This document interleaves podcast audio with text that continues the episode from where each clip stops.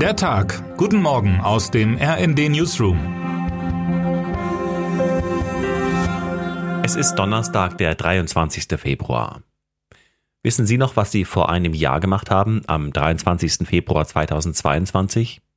Die Nachricht vom Omikron-Subtyp BA2 ging damals durch die Medien und auf den Titelseiten stellten Redaktionen die Frage, gefährdet die Virusvariante Lockerungen? Denn in Deutschland und andernorts herrschten damals noch Corona-Schutzmaßnahmen. Ein anderes Thema aber drängte Covid-19 in den Nachrichten bereits seit mehreren Wochen zunehmend in den Hintergrund. Die Drohungen von Russlands Präsidenten Wladimir Putin gegenüber der Ukraine und der gleichzeitige Truppenaufmarsch der russischen Armee an der Grenze zu diesem Nachbarland. Es sollte eine Art Zeitenwende werden, auch in der Nachrichtenlage.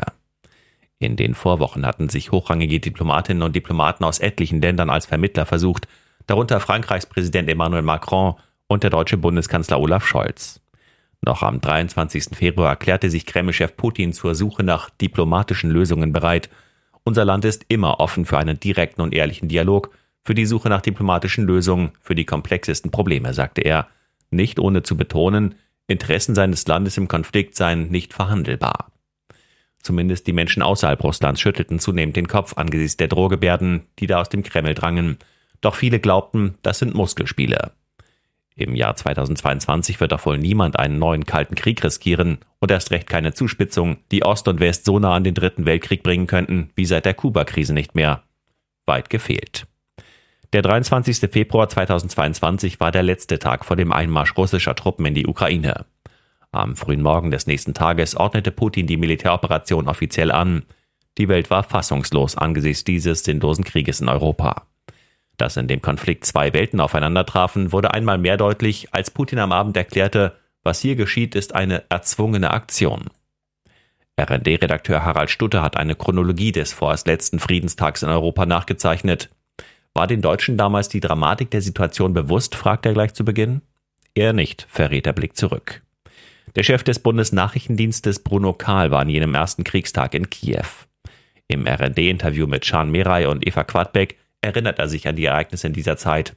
Wir waren genauso gut informiert wie andere Dienste auch, mit denen wir uns, damals wie heute, ständig austauschen, sagt er. Auch wir waren schon vor dem Angriff sicher, dass es zum Krieg kommen würde.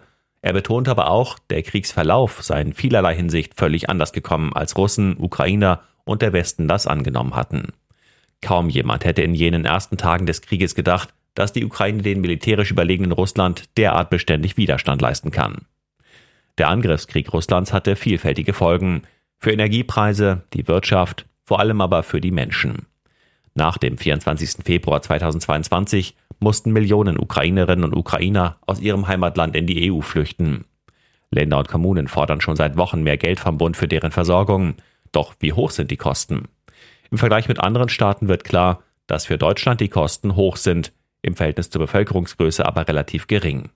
RD-Redakteur Sven Christian Schulz zeigt auf, warum. Termine des Tages.